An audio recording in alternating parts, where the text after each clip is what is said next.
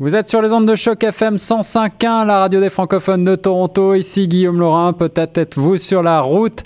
Et sur la route, on va y faire un tour tout de suite avec la chronique automobile de Marc Bouchard. Bonjour Marc. Bonjour mon cher. Comment vas-tu aujourd'hui? Ah, je, ça ne va, ça pourrait pas aller mieux. Je suis au volant d'une voiture tellement agréable à conduire. Évidemment, immobilisé, mais Ah, oui, je oui, conduis oui, on- la voiture. Voilà, on ne parle pas en même temps, mais euh, de quelle voiture s'agit-il aujourd'hui? La Honda Civic Type R, mon cher. Waouh, alors je sais que le type R, qui dit type R pour Honda, euh, dit euh, sport. Donc euh, j'imagine que tu mm, vas tester la voiture un petit peu dans ses retranchements. Est-ce que tu peux nous en parler un peu?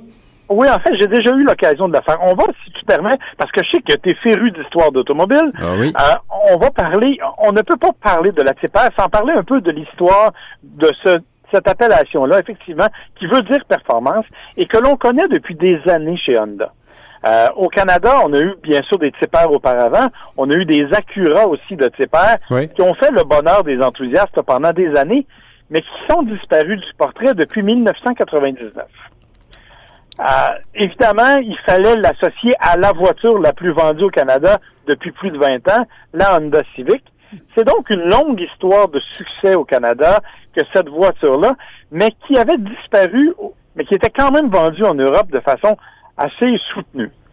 Oui, oui, oui, oui, on l'a, on l'a vu, on la voit en Europe euh, encore cette voiture assez souvent. Alors, elle, fait partie de la classe des compacts et, euh, et comme tu le dis euh, si bien, la Type R, c'est le, la, version la plus sportive finalement chez Honda, un marché qui est assez embouteillé hein, pour pour ce type de véhicule.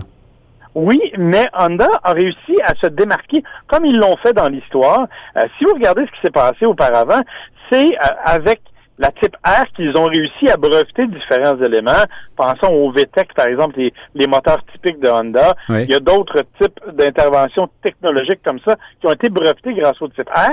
On applique tout ça sur la nouveauté. Alors, celle qu'on a, c'est celle de dixième génération de la Honda Civic. C'est-à-dire qu'on partage la même plateforme, mais on lui a donné une allure un peu plus musclée. Euh, à l'extérieur, quand on regarde la voiture, là, il y a vraiment des éléments aérodynamiques extrêmement proéminents. La partie avant, notamment, est très évidente. Il y a un aileron arrière qui est énorme, Ouais. euh, qui est pas sans rappeler les anciennes STI là, de Ouais. Subaru. Ouais. Et il y a sous le capot le moteur 2 litres, 4 cylindres, VTEC, j'en ai parlé, de 306 chevaux. Ouf. Donc j'imagine que c'est bien sûr un, un moteur turbo compressé.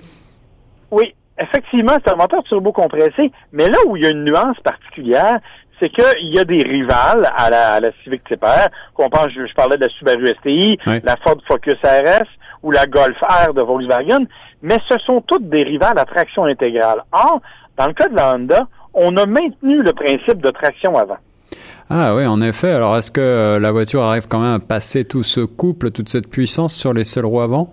Oui, effectivement, et on a fait un excellent travail à ce niveau-là. C'est-à-dire que moi, j'ai eu l'occasion d'aller l'essayer sur une piste absolument superbe au Mont-Tremblant, et ce qu'on a fait avec la voiture, c'est qu'on a doublé les arbres de les, bras de suspension à l'avant et on a doublé les moteurs électriques qui aident à la direction. Donc, ça permet d'absorber absolument tout le couple. On n'a aucun effet de couple dans le volant. Ça permet d'avoir des vraiment des performances bien au-delà de ce à quoi on pourrait s'attendre. Honnêtement, d'ailleurs, c'est la voiture qui a remporté le nouveau record sur la piste du Nürburgring pour une voiture de cette catégorie. Waouh, quel beau métier tu fais, Marc. Tu me fais envie. Est-ce que la, la- pour les plus sportifs d'entre nous, est-ce que euh, la voiture bénéficie d'un différentiel à glissement limité, d'un autobloquant, comme on dit? Euh, ben, en fait, oui. Euh, Il y, a cet aspect-là. Il y, y a tout ce qui vient avec aussi. Euh, on a, en fait, la beauté de la Type R, c'est qu'on a voulu mélanger à la fois le côté très performant et le côté un peu plus confortable. Alors, on a trois modes de conduite, un mode confort, un mode sport et un mode R, qui lui est vraiment le plus extrême. Et c'est là que ces fonctions techniques-là, comme le différentiel, permettent d'être le plus, ben, disons, interviennent le plus rapidement et le plus efficacement. Tout ça, c'est jumelé à une boîte de vitesse, six vitesses manuelles à rapport court. C'est vraiment très agréable. Et bien sûr, à l'intérieur, on a des sièges qui offrent un support euh, tout à fait dynamique dans toutes les conditions. Alors c'est une voiture absolument euh, extrêmement sportive. Peut-être que l'aspect euh, sportif rebutera certains à l'extérieur parce qu'il y a effectivement cet énorme aileron qui est pas très discret quand même. Mais j'imagine qu'elle va faire son trou dans la classe de ces relativement petites voitures bourrées de caractère. Effectivement, moi je pense qu'avec un prix qui est d'à peu près 40 000 elle est un peu moins chère évidemment que ses rivales en raison de l'absence de traction intégrale. L'autre avantage, c'est une, c'est une voiture qui arrive presque entièrement équipée. C'est-à-dire qu'en fait, il y a une seule option que l'on peut choisir, c'est la couleur. Elle peut être soit blanche, soit noire. Il n'y a pas d'autres couleurs disponibles. Euh, et, parce qu'à l'intérieur, on a déjà tous les autres éléments, que l'on passe par exemple à un système de navigation système multimédia. On a même un système de chargement par induction pour les téléphones cellulaires. Donc, on joue vraiment la carte sur tous les plateaux avec la TCPR. C'est ça, une voiture complète qui finalement euh, se révèle également certainement euh, assez pratique avec ses, ses, cinq portes et puis euh, qui pourra donc plaire au papa pressé.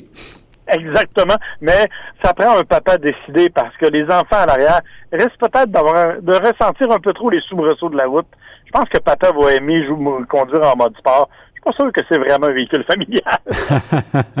Est-ce que tu voulais nous dire deux mots d'un autre véhicule, Marc, aujourd'hui? Oui, parce que si je suis sur la route en ce moment, c'est que j'arrive de la ville de Québec, euh, là où Kia Canada a procédé au lancement officiel de sa nouvelle Kia Rio 5. Euh, pourquoi je vous en parle? Parce que c'est une petite voiture sous-compacte qui connaît, ma foi, un succès assez impressionnant, euh, gracieuseté notamment du design on sait chez Kia, c'est extrêmement fort le design. Ils ont gagné plus de 60 prix internationaux de design. Alors la Kia Rio 5, c'est un petit, une petite voiture euh, vraiment intéressante, un peu dispendieuse à mon avis. C'est-à-dire que la version de base est intéressante à 15 000 ou à peu près, mhm. mais les versions les plus élevées sont à 24 000 c'est-à-dire l'équivalent d'une compacte bien équipée, alors que c'est une sous-compacte. C'est une sous-compacte, d'accord. Donc on est plutôt sur la taille d'une Ford Fiesta, quoi exactement. Et dans ce cas-ci, ben, c'est la Rio 5, donc c'est celle qui est 5 portes avec un haillon. Euh, quand même un intérieur bien fait. Évidemment, c'est une sous-compacte relativement économique, donc on se retrouve avec des matériaux de plastique peut-être un peu durs, mhm. mais j'ai été fortement impressionné de l'insonorisation dans l'habitacle. Honnêtement, euh, c'est une voiture qui est extrêmement silencieuse malgré sa taille, et c'est une voiture qui se comporte fort bien sur la route. Euh, donc, j'ai hâte de l'essayer pour plus longtemps. J'ai fait à peu près 200 km avec aujourd'hui à son volant et comme passager. Euh, j'ai eu l'occasion de voir aussi qu'il y a beaucoup d'équipements qui arrivent de série. Euh, imaginez une sous-compacte avec un volant chauffant, des sièges avant chauffants. Ça, c'est de série, plus la caméra de recul qui est aussi de série. Donc, c'est quand même étonnant comme équipement, mais on verra comment il va se comporter en réalité plus longtemps sur la route. Côté mécanique, j'imagine qu'on est dans du classique, un petit 4 cylindres Petit 4 cylindres 1.6 litres, c'est quand même 130 chevaux, qui fait de la Kia Rio 5 la plus puissante des sous-compacts de, sa catégorie. Euh, un, véhicule qui, comme je l'ai dit, à ce niveau-là, est aussi bon, jumelé à la fois à une boîte manuelle dans les versions de base ou une boîte automatique selon les besoins euh, et selon les versions. Et il y a cinq versions, bien sûr, qui partent de la moins équipée à la plus équipée, mais qui a pas beaucoup d'équipement de sécurité à ma grande surprise. Il n'y a même pas de détecteur d'angle mort. Ça, ça m'a un peu étonné parce que c'est pas un gros investissement, mais enfin, c'est quand même un choix que, que, que qui a fait. Ils ont préféré opter pour des systèmes télématiques notamment, hmm. qui permettent de, en téléchargeant une application sur votre téléphone intelligent, d'entrer en communication avec votre véhicule, de s'en servir comme un démarreur à distance, par exemple, ou pour déverrouiller les portes. Une nouvelle alternative dans le monde des petites voitures que cette Cario 5 2018 dont on reparlera certainement. Merci beaucoup Marc Bouchard pour ce nouveau point, cette nouvelle chronique auto. On se retrouve très vite sur les ondes de choc FM. Avec plaisir, au revoir.